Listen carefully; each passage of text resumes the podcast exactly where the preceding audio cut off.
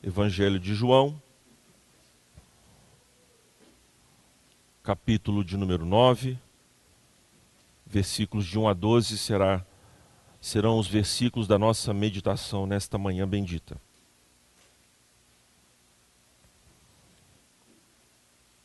Assim nos diz a palavra bendita do nosso Senhor. Ao passar, Jesus viu um cego de nascença seus discípulos lhe perguntaram: Mestre, quem pecou? Este homem ou seus pais, para que ele nascesse cego? Disse Jesus: Nem ele, nem seus pais pecaram. Mas isto aconteceu para que a obra de Deus se manifestasse na vida dele.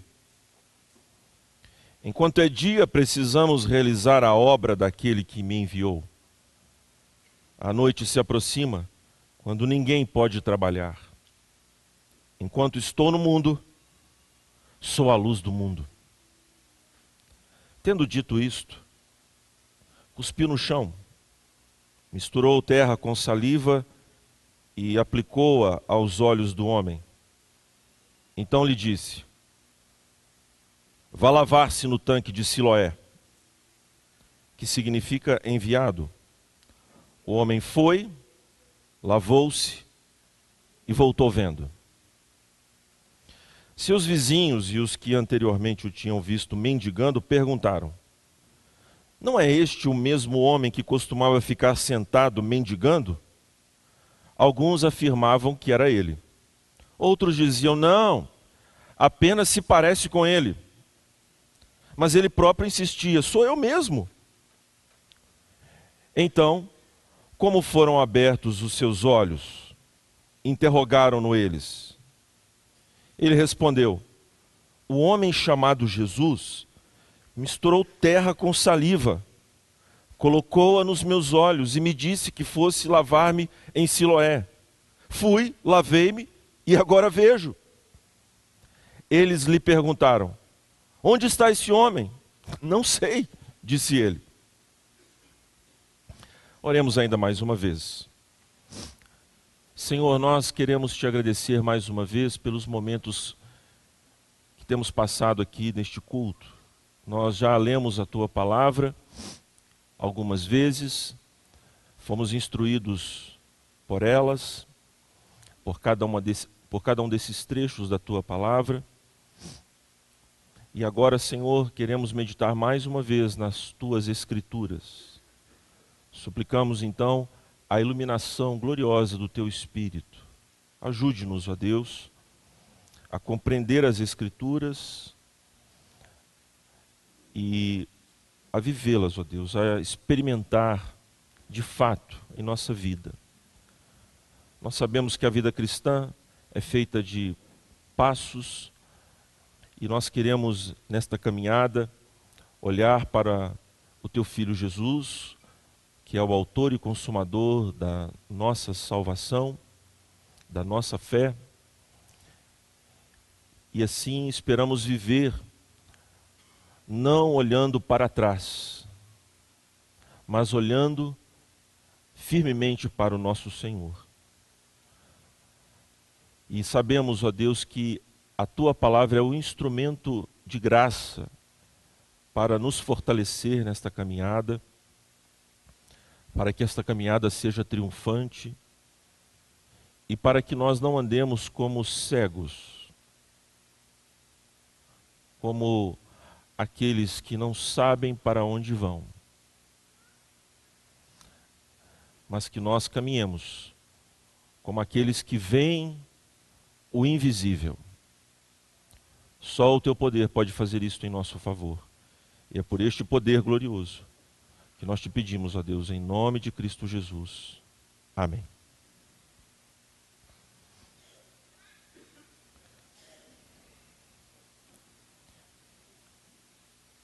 A religião kármica e o evangelho são duas propostas inteiramente opostas. A religião que acredita que através do sofrimento, das dores, das dos dissabores, das, dos infortúnios deste mundo, nós nos tornamos pessoas melhores. E se você não é um oriental, um hinduísta ou um budista, você pode ser um espírita cristão, mesmo na igreja.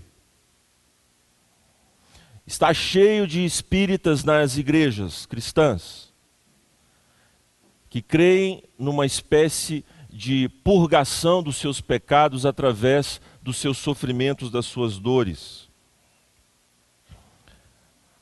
Embora não creiam na reencarnação, como é o caso dos espíritas kardecistas propriamente, embora não seja um budista que crê na transmigração, os espíritas, como os irmãos devem saber, creem que os homens, as almas humanas, se encarnam novamente como homens. Mas as religiões desse, é, trans, que creem na, na transmigração da alma, eles entendem que você, depois que morre, pode virar nuvem, pode virar uma mula, e assim por diante. Mas o fato, irmãos, é que em cada uma dessas crenças, tanto no budismo quanto no espiritismo kardecista, e mesmo nas igrejas cristãs, há como que uma compreensão equivocada sobre a relação do homem com o próprio Deus, que se traduz nesta forma de interação com a divindade. Nós precisamos aplacar, de alguma forma, os pecados que cometemos e ao invés de crermos em Cristo Jesus como único Salvador e Senhor, nós passamos a acreditar no próprio sofrimento em si como forma de purgação. Esta era uma, uma questão que estava presente na vida religiosa de Israel. Os fariseus, como nós bem sabemos, dominavam o cenário religioso, sobretudo nas sinagogas judaicas, e eles, então, desenvolveram uma religião kármica.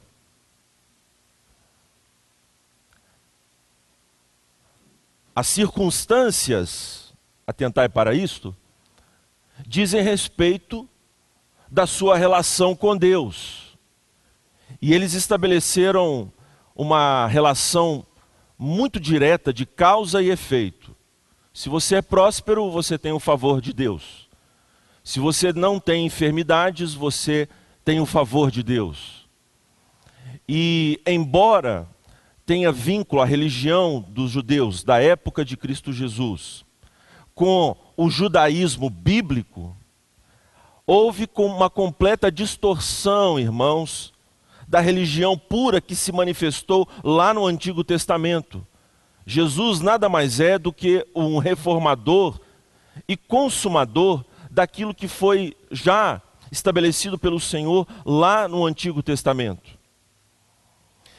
Eles fizeram, por exemplo, do sistema sacrificial, que deveria servir para apontar para Cristo Jesus, um sistema kármico.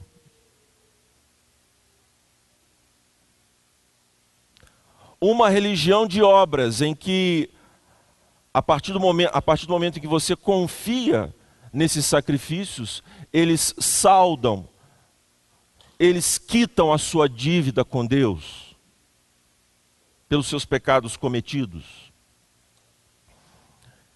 Então, este é o drama que se encontra por detrás deste texto que nós acabamos de ler.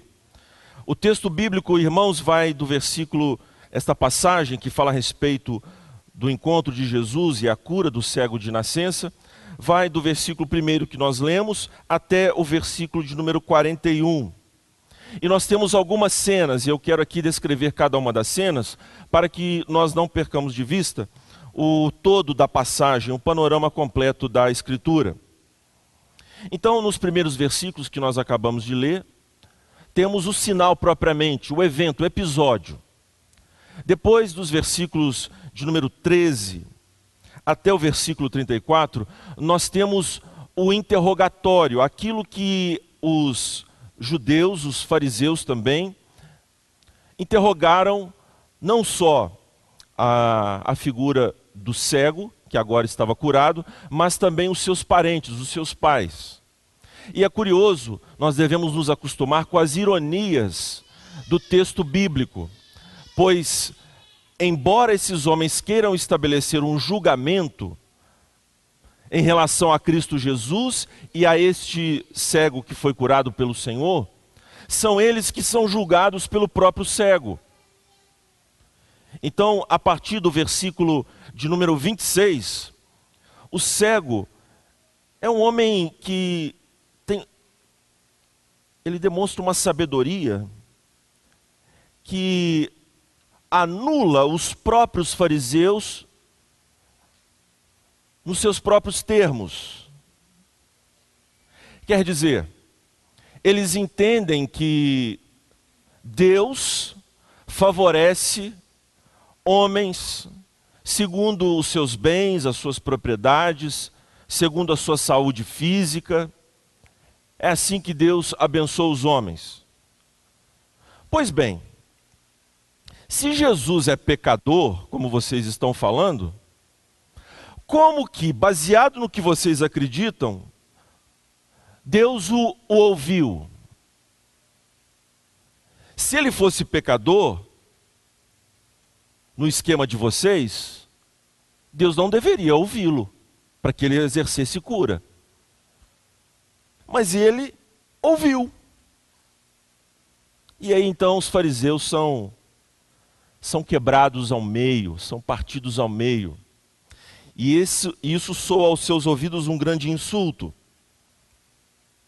Depois, meus irmãos, nós temos o julgamento definitivo, o julgamento de fato, que mostra o significado deste sinal operado por Cristo Jesus.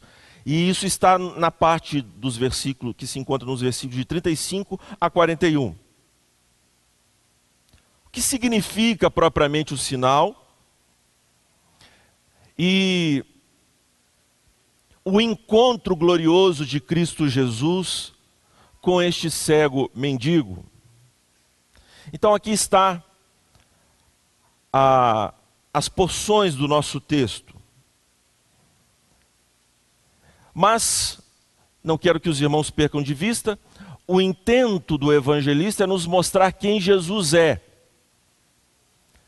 para que nós creiamos nele e também entendamos as suas obras, e assim sejamos todos, pela graça imensa de Deus, transformados pelo próprio Deus. E nos versículos anteriores, meus irmãos, eu quero que nós estejamos atentos aqui. No versículo de número 57, disseram-lhe os judeus: Você ainda não tem 50 anos e viu Abraão? Respondeu Jesus: Eu lhes afirmo que antes de Abraão nascer, eu sou. Isto enfureceu os judeus porque a afirmação de Cristo Jesus aponta claramente para a sua divindade e, portanto, para a sua pré-existência. Por isso, os, os seus oponentes tomam pedras para matá-lo. Porque a sua declaração estava, eles entendiam que ela era uma, a declaração de Jesus era uma declaração blasfema. Eles entendiam que Jesus era apenas um homem e por isso se enfureceram. No prosseguimento do texto, portanto, irmãos, haverá um sinal que demonstra claramente este poder divino de Cristo Jesus. O nosso autor não perde de vista o fato de deixar claro para a sua audiência que este Cristo Jesus tem poder de criar. De criar. Então, segue-se aquilo que ele propusera no prólogo deste evangelho. Que tudo foi feito por meio dele, para ele, e sem ele nada do que foi feito se fez. Ele é Deus, feito homem. Mas como que de fato os homens podem compreender esta verdade acerca de Jesus? Como que os homens podem entender quem é Jesus? Depende de quem, afinal de contas. João, para deixar claro este fato, registra não apenas um milagre, mas um sêmeon, um sinal. Um sinal que está, meus irmãos, colocado aqui diante dos nossos olhos para deixar claro quem Jesus é. Um sinal. O contexto deste drama, do episódio propriamente, historicamente, falando em termos históricos, eles, o Senhor Jesus, o palco, o palco desta, dessa situação é ainda em Jerusalém. Eles estão ainda em Jerusalém. Já terminou a festa dos tabernáculos, e nesse íntere, até a festa da dedicação, que vai começar mais adiante, acontece esse episódio. Mas eu quero chamar a atenção dos irmãos, porque este episódio possui elementos que conectam tanto aquilo que já foi dito em relação à festa das cabanas, quanto aquilo que será dito em relação à pessoa de Jesus. Jesus é luz. Capítulo de número 11 e 12 deste evangelho falará a respeito do fato de Jesus ser luz e nos mostrará que ele é luz. E nos capítulos anteriores, particularmente o 7, o 8 e o 9, mas o 7 e o 8, quando fala a respeito da festa das cabanas, também há uma relação de Jesus com a luz. E é o que ele diz aqui no capítulo 9: que ele é luz do mundo. Mas há também uma conexão com os capítulos anteriores, preste atenção nisso, meus amados irmãos. Com a água. Com a água. nós devemos nos acostumar com esta insistência de João em trabalhar a água no evangelho. Este evangelho ele está cercado de águas. Águas e luz. O tempo todo. E no prólogo também, no prólogo do evangelho, João promete trabalhar com esse Jesus que é a luz que vinda ao mundo ilumina a todos os homens. Foi o que ele nos disse lá. Jesus é luz. Jesus estabelece uma relação da luz com águas. Aquele que crê nele, do seu interior fluirão rios de água viva. E estas águas que correm daquele que crê no Senhor Jesus Cristo têm a ver com a ação do seu Espírito Santo, como o próprio Evangelho de João também assinala no capítulo de número 7, por ocasião da festa dos tabernáculos, no último dia da festa, no grande dia da festa, quando Jesus se levanta e diz: Quem tem sede, venha a mim e beba. E é isso que nós vamos então observar aqui. O evangelista trabalhando o fato de Cristo ser Deus poderoso, o fato de que somente através deste Cristo poderoso, que é luz, pode abrir os olhos dos cegos. Este texto, meus irmãos, nos fala não apenas de um milagre em relação a um cego, mas a um sinal que mostra claramente que só o Senhor, Cristo Jesus, a luz de luz pode nos fazer abrir os olhos para ver a luz, a luz que é Ele mesmo.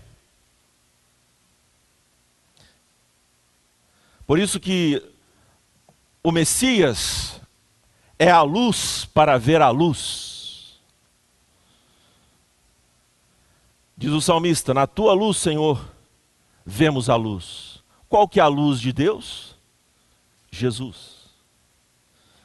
que vinda ao mundo ilumina a todo homem. Então, irmãos, veja, acontece este episódio. Os discípulos estão tomados por essa noção kármica a respeito das circunstâncias. Se as pessoas estão de fato num curso que é contrário àquele estabelecido por Deus no Éden, o que explica isso são os seus pecados. Então eles perguntam ao Senhor: Este homem, quem pecou? Este homem ou seus pais? Quer dizer, há uma tradição rabínica, meus irmãos, que imputa ao próprio, ao próprio bebê, no ventre da mamãe, algum tipo de pecado. Aconteceu alguma coisa no ventre que fez com que esta criança nascesse como ela nasceu. Essa era uma crença muito comum entre os, os fariseus. E, obviamente, os pais, como nós sabemos, meus irmãos, nos Dez Mandamentos, há uma noção equivocada de Deus punir os pecados dos pais nos filhos. E nós vemos, por exemplo, o profeta Ezequiel deturpando essa hermenêutica, essa interpretação equivocada dos Dez Mandamentos, quando lá no capítulo 18 daquele profeta, nos fala que a alma que pecar, essa morrerá, porque os judeus desenvolveram a seguinte noção: os pais comeram uvas verdes, mas os dentes dos filhos é que se embotaram. Quer dizer, os pais pecam, mas as consequências dos seus pecados recaem sobre os seus filhos. E Deus diz: olha, vocês estão interpretando errado pela boca do profeta. E mostra que cada um é responsável pelo seu próprio pecado. Embora é fato, obviamente, que há uma relação sim entre os pecados dos pais e dos filhos, mas não uma relação direta o tempo todo. E por isso os seus discípulos fazem essa pergunta. E Jesus responde: Nem ele nem os seus pais pecaram, mas isso aconteceu para que a obra de Deus se manifestasse na vida dele. Quer dizer, o Senhor Jesus toca fogo no sistema kármico. Ele puxa aquele castelo de cartas e coloca tudo abaixo o Senhor Jesus destrambelha completamente esta noção equivocada dos, dos judeus, dos fariseus e todos os seus oponentes. Porque eles desconhecem as Escrituras e o poder de Deus. E, consequentemente, o Senhor Jesus quer agora corrigir isto na mente dos seus discípulos ele aproveita então para discipulá-los e ensinar a respeito da graça de Deus, do poder de Deus, da bondade de Deus, mas também sobre as questões atinentes ao pecado. Quer dizer, a situação que ocorreu no Éden, meus irmãos, quando o primeiro casal pecou, as corrupções, que a partir dali se verificaram relações incestuosas, assassinato, uma inclinação dos homens à impureza, o que acabou ocasionando o próprio dilúvio. E as Escrituras nos falam que Deus se arrependeu do que fez, no sentido da sua tristeza, obviamente, porque Deus não é homem para que minta, nem filho do homem para que se arrependa, como a própria Bíblia diz. Então, corrupção. No entanto, irmãos, é preciso que nós entendamos que essas corrupções são os efeitos da queda. Porque Deus subordinou a criação a uma condição de vaidade, como Paulo nos relata lá no, na epístola aos, aos Romanos. Então, os homens foram punidos, sendo submetidos a uma condição de pecadores. Por isso que o salmista Davi diz: Eu nasci na iniquidade e em pecado me concebeu a minha mãe. Não quer dizer que o pecado é uma substância que é transmitida no ato sexual, como infelizmente alguns na história da igreja se equivocaram ao afirmar tal sandice. Não. Os homens, em relação pactual que estavam com Adão, Adão, então, prevaricando contra Deus, e ele sendo representante da raça humana, alguns se indignam com isso, eu preciso repetir: não se indigne, meus irmãos, porque a estrutura da realidade nos dá claro entendimento a respeito dessa situação. Nós estamos em relação com as pessoas, quer queiramos ou não, as ações dos outros interferem sobre as nossas ações, inevitavelmente. É assim com aqueles que estão próximos a nós, quanto aqueles que estão distantes, como é o caso das autoridades constituídas deste país. Nós nos federamos. Há uma inclinação dos homens, devido à sua dependência uns dos outros, de se federarem entre si, de se pactuarem, para superarem as suas próprias limitações. É da estrutura da realidade, Deus fez assim. Por isso, Adão, era um agente federativo, ele era o representante da raça humana, e sua queda como pessoa pública afetou toda a sua prole. E Deus, com justiça, puniu aquele pecado terrível, submetendo toda a sua prole a uma inclinação abjeta, uma visão anti-Deus uma rebelião, um ato concreto de destronar a Deus, de querê-lo mal. Esse é o pecado original. Então os discípulos, enredados pela religião kármica dos fariseus, acabam incorrendo justamente neste equívoco de que as circunstâncias dão conta da, da condição, mas é o contrário. Todos são pecadores, meus irmãos, e foram destituídos da glória de Deus. Não há uma relação direta entre pecado, corrupção e a condição. Nem sempre. Todos, todos nós estamos debaixo deste juízo divino, neste demérito como pecadores. E vez por outra, somos acometidos dos efeitos da queda do primeiro casal. Enfermidades todos temos. Catástrofes, até países tão ricos, tão prósperos, como os Estados Unidos da América, que estão agora apavorados com o Dorian.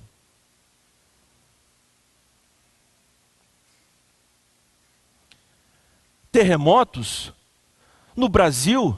Ah, o Brasil, que país maravilhoso, não é? não tem terremoto.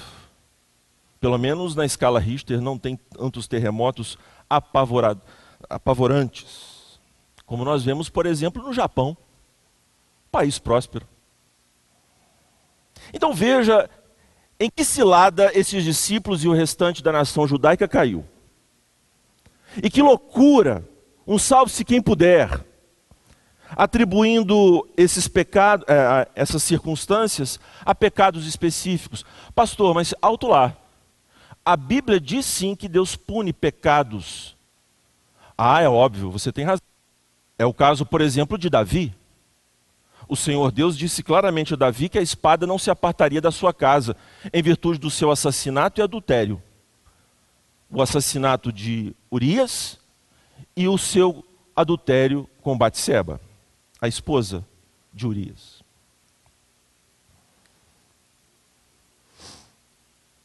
Sim, mas as, as, as, Escrituras também nos falam a respeito, por exemplo, de Jó, que não cometeu propriamente um pecado específico para que toda aquela circunstância sobreviesse a ele e à sua família.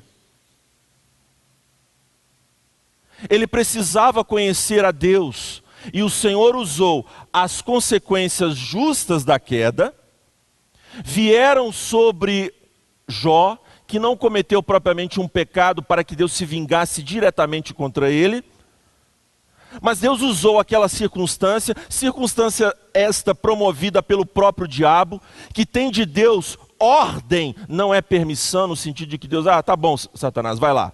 Não, Deus ordenou que Satanás fosse e até Jó e tivesse acesso, inclusive, à sua saúde. Deus apenas colocou um limite. A vida dele é minha. E nós sabemos a miséria que se sucedeu na vida do pobre Jó. E o que é pior, a religião kármica apareceu em cena. Os três amigos de Jó insistem na tese Jó, é, provavelmente de Macedo, não, alguns teólogos da prosperidade, né, já tinha lá naquele tempo. O herege tem nome, heresia também, não tem problema nenhum de citar pessoas aqui. Esses são os que nos atazanam aí com essa religião kármica. Então os, os, os amigos de Jó insistiram. Ah, é algum pecado. É alguma situação, Jó, você está devendo. E não era, irmãos. Veja o caso de Paulo. Deus enviou um emissário de Satanás. Deus, o Senhor mesmo enviou para que aquele emissário do diabo exercesse a favor de Paulo uma lição pedagógica. Deus usa a maldade do diabo, a maldade dos homens, para treinar os seus discípulos. Mas não era propriamente por conta de algum pecado de Paulo. É para que ele não se ensoberbecesse. Era para ele não pecar.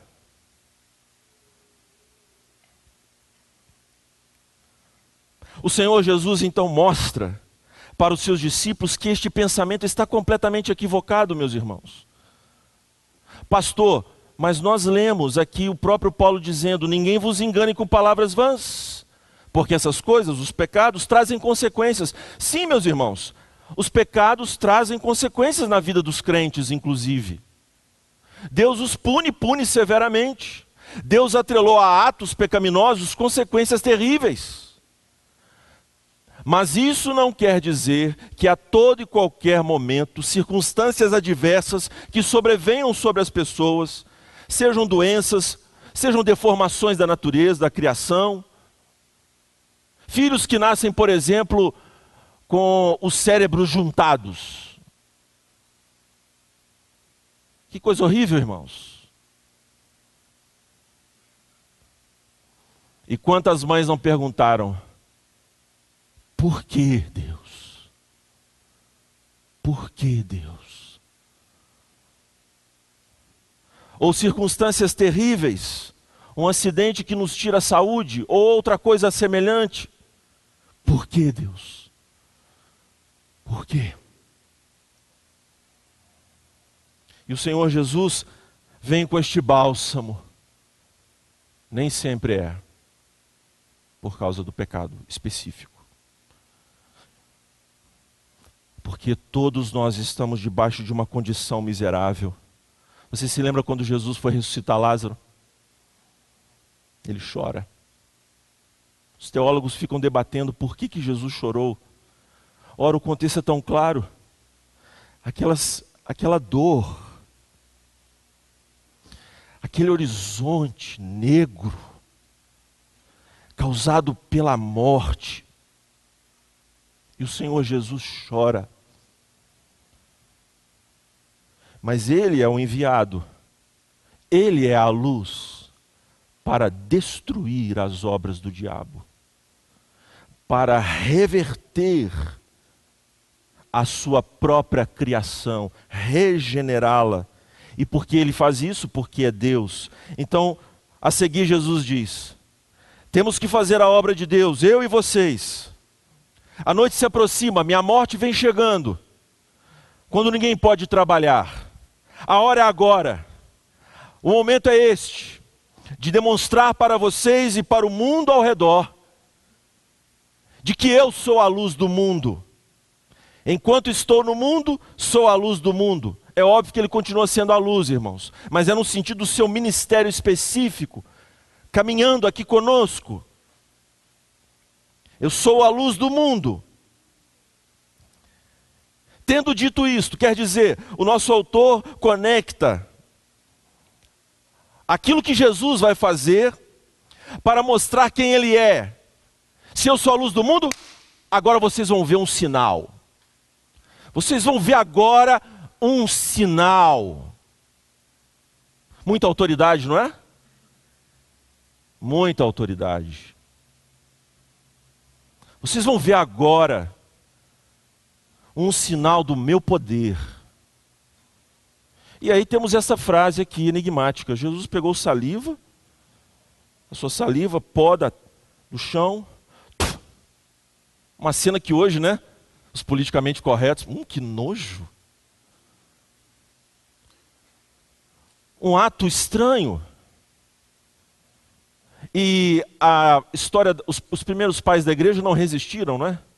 É óbvio que isso aqui está aludindo ao Éden. Calvino diz que não, a, o barro serve para mostrar a magnitude do milagre. É como se Jesus, Jesus colocasse uma venda sobre os olhos dos cegos para magnificar o poder do seu milagre. Calvino é uma benção, mas está errado.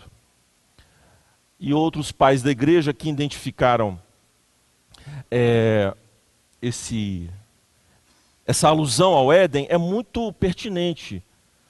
Mas, irmãos, é, humildemente eu entendo que aqui está um ato simples. Jesus quer provar este homem para que ele demonstre fé.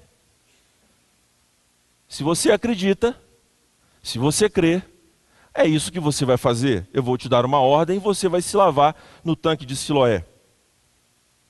E aí, irmãos, veja, tanque de Siloé. O poder de Jesus como Deus para abrir os olhos dos cegos, fazê-los ver quem Ele é, se revela, mas de uma forma simbólica. Veja, preste atenção. Tanque de Siloé. Você, você se lembra que eu lhe adverti quanto a esta porção está conectada com os, com os capítulos anteriores. Vejamos isso então. O tanque de Siloé, meus irmãos, tinha um simbolismo muito poderoso. Ele significava, segundo a tradição rabínica, a expressão das águas da salvação.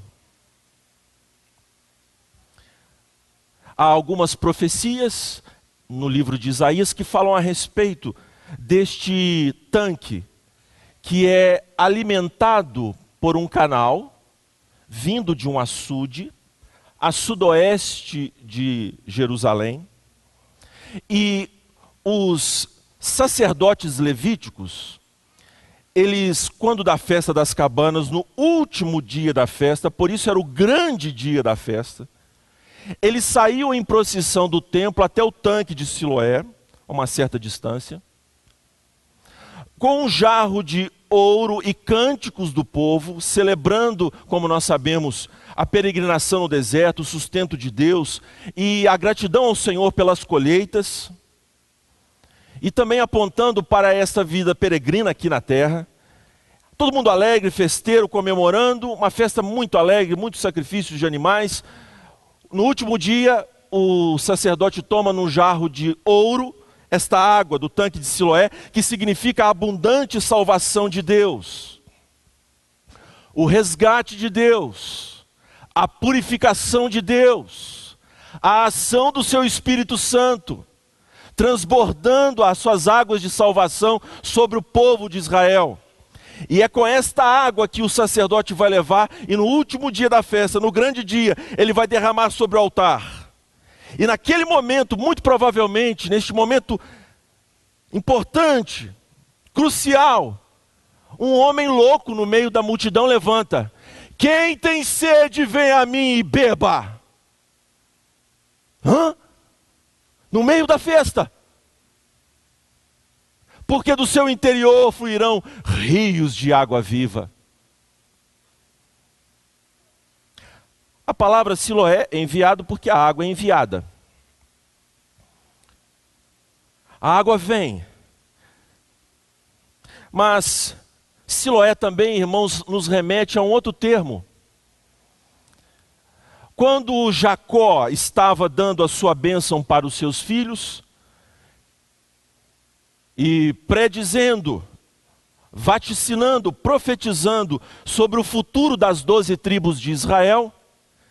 Ele diz que o cetro, o, a função régia das doze tribos, estava sendo incumbida por Deus a Judá. E do ramo de Judá haveria de vir um governo chamado Siló. Por isso que este tanque tem tanto significado, porque ele também aponta para o Messias, para as águas purificadoras do Espírito Santo que virão através do Messias. E por isso Jesus diz: vá se lavar no tanque de Siloé.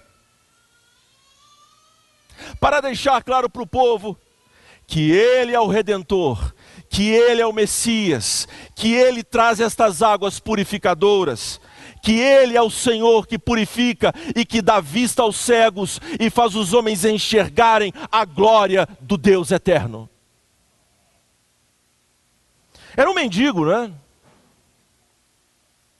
Um mendigo era alguém que estava à margem da sociedade, uma pessoa que de fato não tinha acesso à religião judaica e rendido a esta visão tacanha a respeito de Deus e das circunstâncias. Eu quero aqui, irmãos, eu não sei se serei eu ou o pastor Jailson, mas eu quero, como todo bom pregador, pelo menos eu tento, de julgar aqui sal na boca dos irmãos.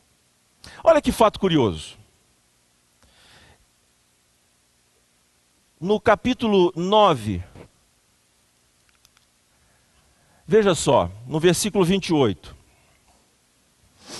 Então o insultaram e disseram: discípulo dele é você. Nós somos discípulos de Moisés. Sabemos que Deus falou a Moisés, mas quanto a esse nem sabemos de onde ele vem.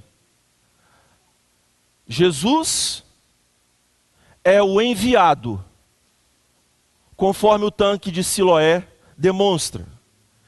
Ele diz que deve trabalhar para fazer a obra daquele que o enviou. Os homens, nos capítulos anteriores, já sabem que Jesus veio de um outro lugar, mas eles dizem, insistem nessa tese, não sabemos de onde ele vem. E aí o cego diz, agora curado: Mas como é que vocês não podem saber de onde ele vem? Ele me curou, eu sou um cego de nascença, eu fui curado por ele. É óbvio que ele vem de algum outro lugar. E o cego já anunciara que Jesus é o Cristo. Mas veja mais adiante. No versículo 34. Depois que o, este homem curado insiste quanto à origem divina de Jesus, do seu poder, dele ser um homem de Deus. Diante disso, eles responderam no versículo 34: Você nasceu cheio de pecado Viram aí? O que vai acontecer nos versículos posteriores ao texto que nós lemos, meus irmãos, é que a consciência desses judeus está sendo completamente conflitada pelo, pelo ato de Jesus. Se o homem era pecador, como que ele conseguiu essa cura? E eles perguntam por cinco vezes: como que ele te curou? Como que ele te curou? Você nasceu em pecado? E Jesus está destrambelhando a cabeça deles com essa visão kármica da vida cristã, da vida com Deus, melhor dizendo. Vocês você nasceu em pecado, só pode ser. Por isso que você está crendo nele, inclusive. Esse homem é um falso, ele corrompe o sábado. Mas eles insistem na pergunta: como que ele te curou? Porque não, não pode ser o homem. Não pode ser o mesmo homem. Não, chama os pais dele. Ah, vocês se lembram que Jesus falou? Que os discípulos perguntaram: quem pecou? Ele ou os pais? Aí os fariseus vão chamar os pais. Estou colocando sal na boca dos irmãos. Os pais entram em cena. Eles chamam aquilo que Jesus desmentiu em relação ao cego eles chamam para julgar e são julgados. Porque o Filho de Deus, irmãos, veio para um juízo. 39, versículo 39. Disse Jesus: Eu vim a este mundo para julgamento, a fim de que os cegos vejam e os que veem se tornem cegos. Julgamento do Senhor, que dá esperança a quem não enxerga, em relação a Ele mesmo, mas que amedronta quem é um renitente incrédulo. O Senhor Jesus é luz. Esses homens, então, irmãos, não querem atentar para este fato. Como este homem pode ter sido curado? Se ele nasceu em pecado, como ele foi alvo dessa graça de Deus, dessa misericórdia de Deus? Se o pecado dele era atestado pela cegueira, como que ele pode ter sido curado?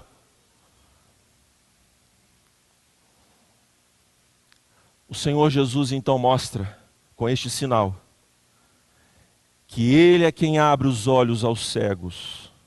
Ele cumpre, portanto, aquilo que Isaías disse a seu respeito: que viria um tempo em que o Messias curaria os cegos. Irmãos, é cego de nascença, ok? É cego de nascença. Jesus fez um outro olho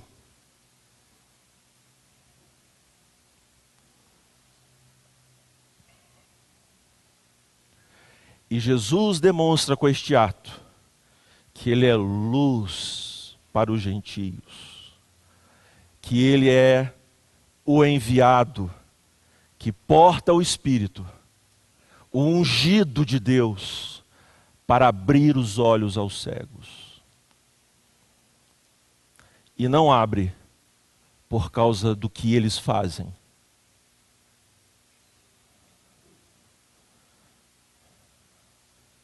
O Senhor Jesus, soberanamente, se dirige em relação a, a esse homem e abre os seus olhos. Ele crê. A sua fé vai sendo demonstrada a partir do interrogatório. Ele não nega Jesus. Não nega ter tido um encontro com este homem. E então o Senhor Jesus aparece para ele de forma tão linda. Jesus ouviu que havia expulsado e, ao encontrá-lo, disse: Você crê no filho do homem? Perguntou o homem: Quem é ele, Senhor, para que eu nele creia? Você já o tenho visto, é aquele que está falando com você. Eu desmaiava. Que coisa linda. Sou eu.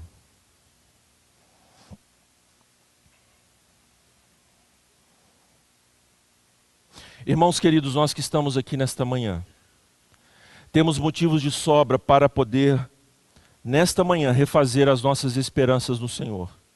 Pastor, eu tenho tido um pecado e aconteceu algo na minha vida que eu fiz uma conexão entre esse pecado e o que aconteceu. É claro, você está vivendo e, de algum modo, alguma circunstância acontece e você conscientemente daquilo de grave que fez, faz essa relação com o pecado que você cometeu. Irmãos, pode sim haver uma relação direta. Mas, tendo a relação ou não, o que o Senhor Jesus quer não é que você tenha um exercício de adivinhação, mas é que você se arrependa do pecado que você cometeu. O que Satanás quer é paralisá-lo, para que você purgue o seu pecado, atazanando a sua consciência. E você precisa dizer um basta a essa situação hoje. Pois se Deus lhe disciplinou com uma circunstância duríssima, pode ter sido por, por questões da condição da queda, ou por um pecado específico que você vem cometendo. Mas seja uma coisa ou outra, o que importa é o arrependimento hoje, em relação ao seu pecado, ao abandono deste pecado. De sorte que você não, não crerá numa, num sistema kármico, mas no Evangelho, no perdão que Deus lhe oferece hoje. Se confessarmos as nossas faltas, Ele é fiel e justo para nos perdoar os nossos pecados.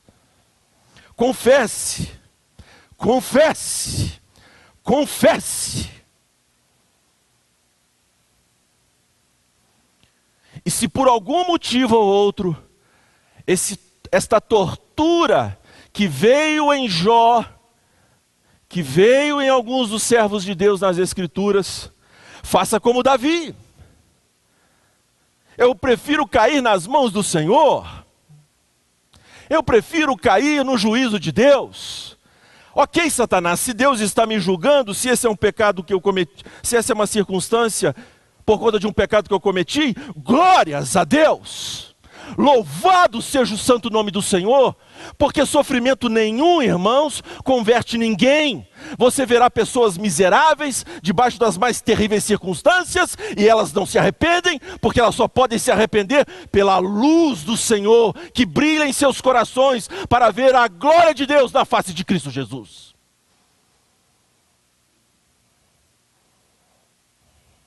Se sofrimento modificasse as pessoas, meus irmãos, nós seríamos os mais miseráveis. Porque nós sabemos que não transforma. As agulhadas das circunstâncias nos acometem e nós continuamos como Paulo, recalcitrando contra os aguilhões. Nós, meus irmãos, somos teimosos e queremos pagar por aquilo que fizemos. Mas nós não podemos pagar, meus irmãos, jamais. Nós só podemos nos prostrar diante de Cristo, a luz para vermos a luz. Ah, meu amado irmão, que esperança temos quando Jesus abre os olhos deste cego de forma soberana para ele ver a luz de Cristo. E não é por conta do que ele fez, não é por conta dos pais, é para que se manifestasse nele. Deus usou a condição vexaminosa do pecado para manifestar a glória do seu filho. Porque todas as coisas, meus irmãos, contribuem para o bem daqueles que foram chamados por Deus, todas as coisas. Não há mazela que possamos sofrer, que Deus não reverta isso para a nossa glória, para o nosso aprendizado. Mas não nos deixemos enganar pelas astutas ciladas do diabo nos curvemos diante de Deus e do seu Filho Jesus Cristo. Vamos levantar e cantar.